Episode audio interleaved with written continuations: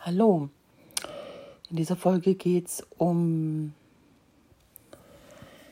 die allerersten Bindungs- und Beziehungserfahrungen in unserem Leben und ähm, wie diese auf unsere Stimme wirken bzw. welchen Einfluss die haben. Ich behaupte einfach mal, dass die stärksten Auswirkungen auf unsere Stimme die allerersten Bindungs- und Beziehungserfahrungen sind, die wir gemacht haben.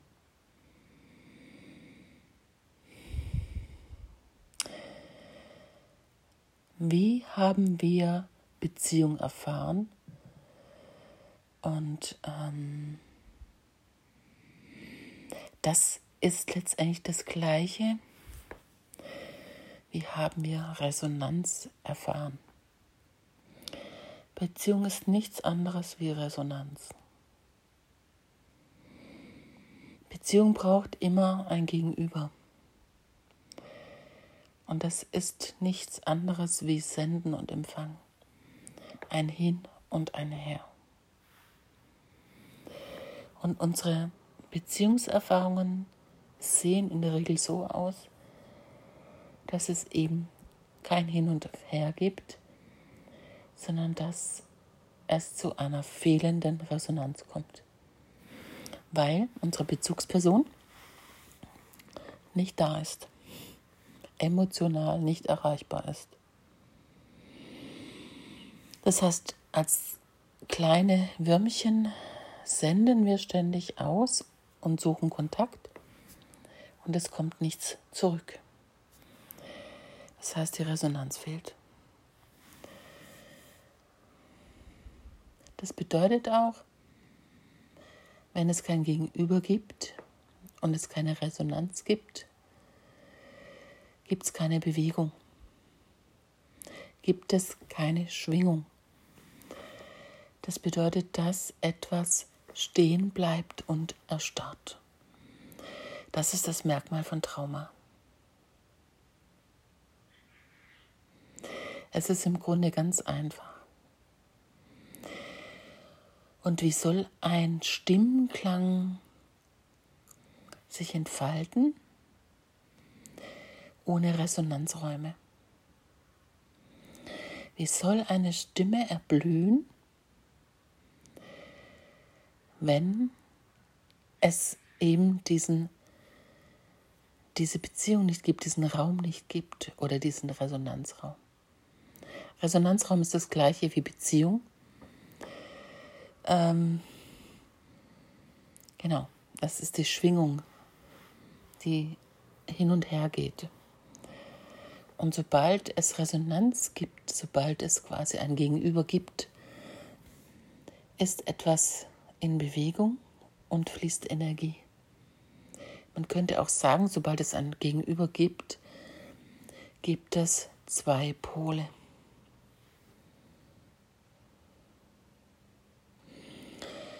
Und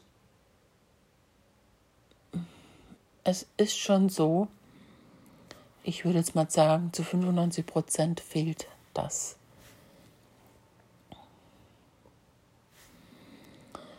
Das bedeutet, wenn es diese Resonanz nicht gibt, wenn es also diese Mutter nicht gibt oder diesen Vater, der das Kind sieht, die Bedürfnisse wahrnehmen kann,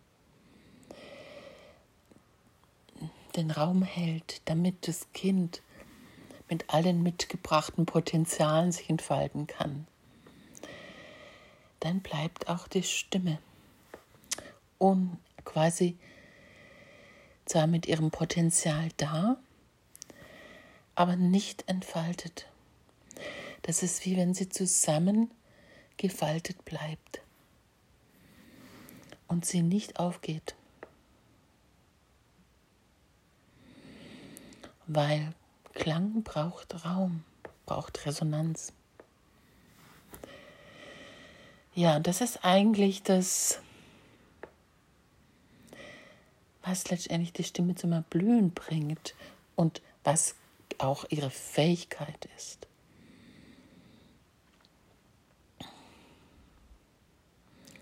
das wird nicht beachtet oder gesehen in der Gesangspädagogik. Es gehört zur Entwicklungspsychologie, teilweise auch zur Psychotraumatologie, weil eine fehlende Resonanz, ein fehlendes Gegenüber in den Überlebensmodus führt. Das heißt auch zu einem dysregulierten Nervensystem, autonomen Nervensystem.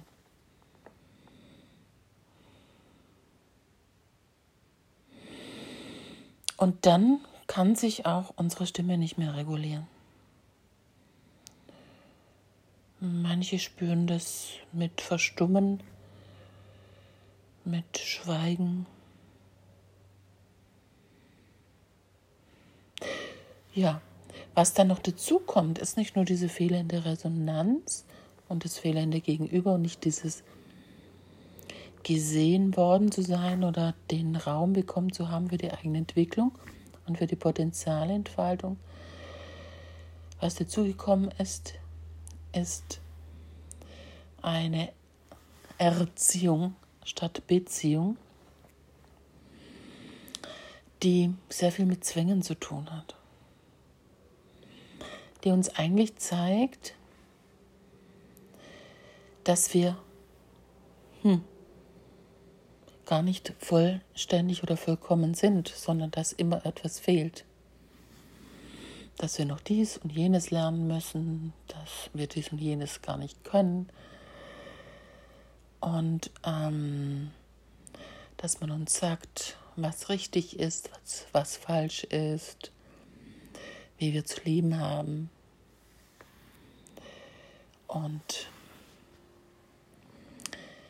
damit verlieren wir die Resonanz zu uns selbst. Resonanz zu uns selbst ist nichts anderes wie die Verbindung zu uns selbst oder zu unserer Stimme.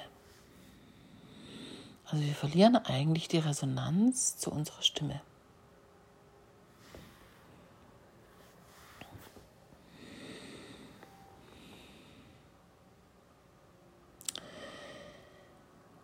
Alice Miller hat das in ihren frühen Büchern sehr treffend beschrieben mit das Drama des begabten Kindes.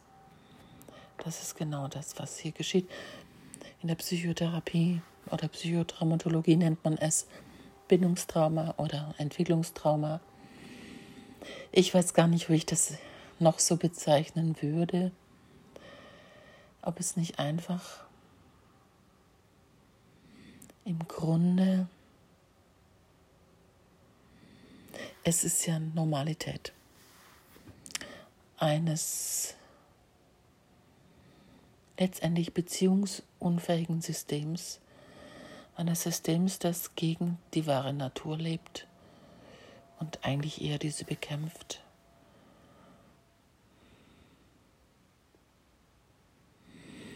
Und das sind die Folgen. Das heißt, wir wachsen letztendlich in einer Gesellschaft auf, die beziehungsunfähig ist, die resonanzunfähig ist. Zu Resonanz gehört ganz, ganz vieles Hören. Wir können nicht hören. Das ist unmöglich und ich meine damit nicht nur mit den Ohren zu hören. Wir können auch mit den Augen hören, wir können mit unserer Haut hören. Aber diese Feinheit, diese feinen Wahrnehmungen gehen verloren.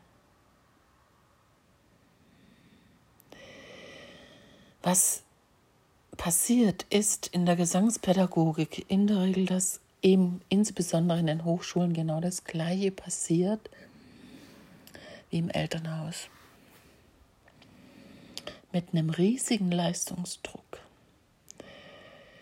Und es wird davon ausgegangen, dass der Student oder die Studentin etwas nicht kann und etwas erst lernen muss.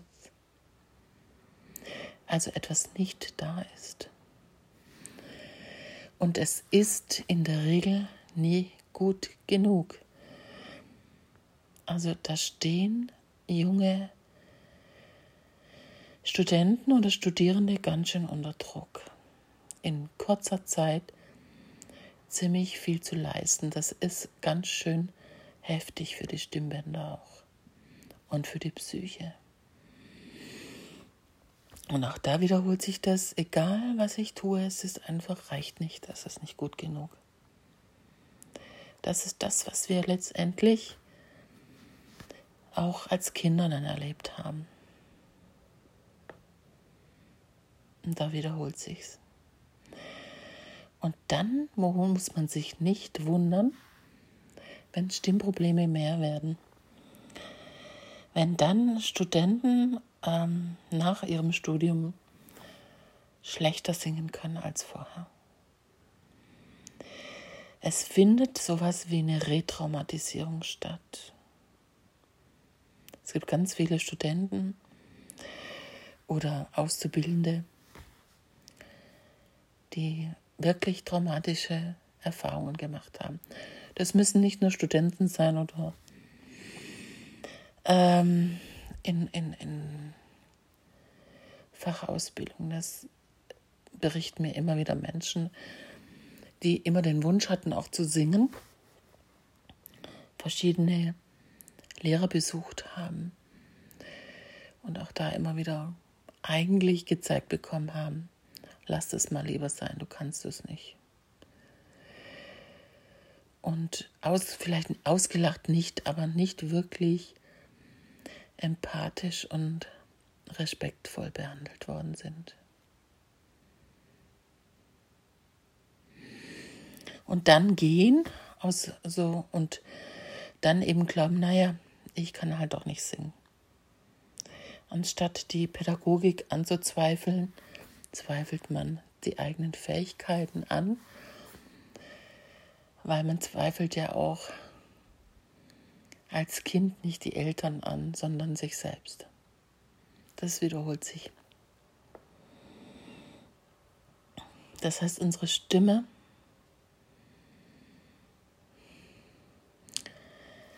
ja,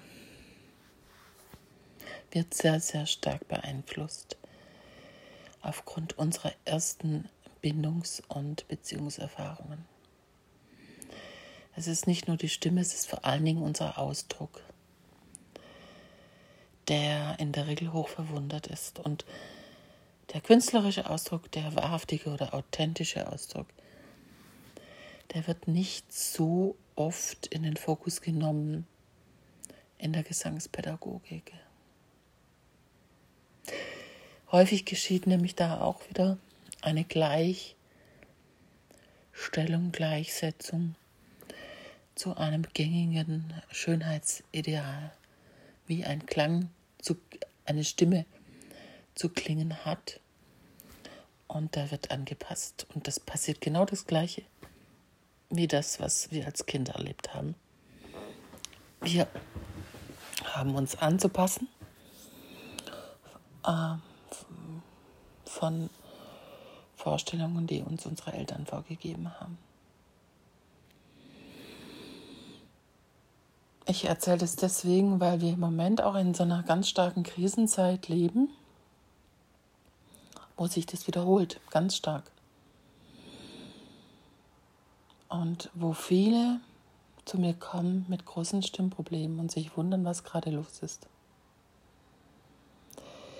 Die Stimme reagiert höchst empfindlich auf Stimmungen und auf Druck, auf Stress, auf Angst. Und wir leben gerade in einer Zeit, in der wir überhaupt nicht wissen, was noch kommt und wie es weitergeht.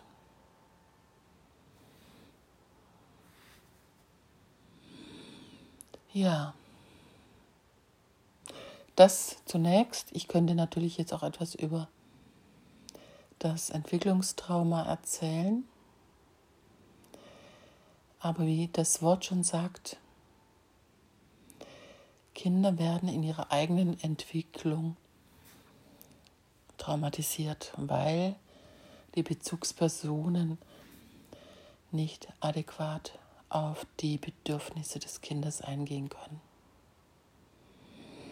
Das heißt, eigentlich wird dieser junge Mensch in der eigenen Entwicklung behindert und nicht gefördert. Das, was letztendlich Kinder das Geburtsrecht aller Menschen ist, wird da verwehrt, aber nicht aus böser Absicht der Eltern, sondern letztendlich aus Unkenntnis, Unwissenheit und weil es so normal ist, weil es keiner merkt.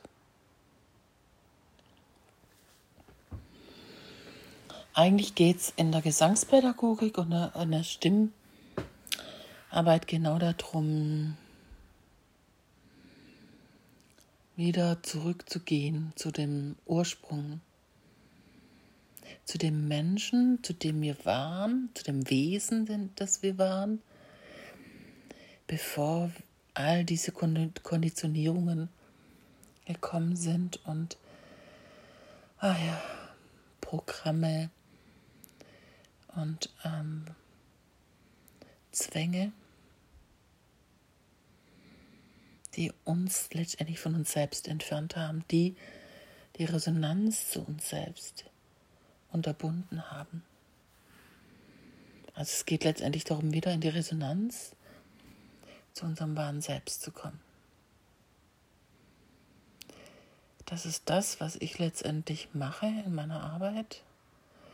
Das ist mit Technik nicht möglich.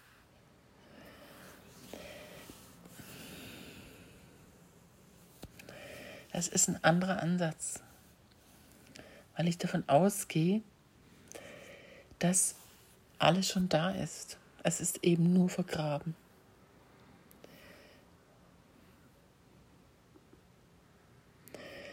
Das, was in der Gesangspädagogik passiert, verstärkt letztendlich die Blockaden oder der Innendruck, das Zusammenfalten der Stimme.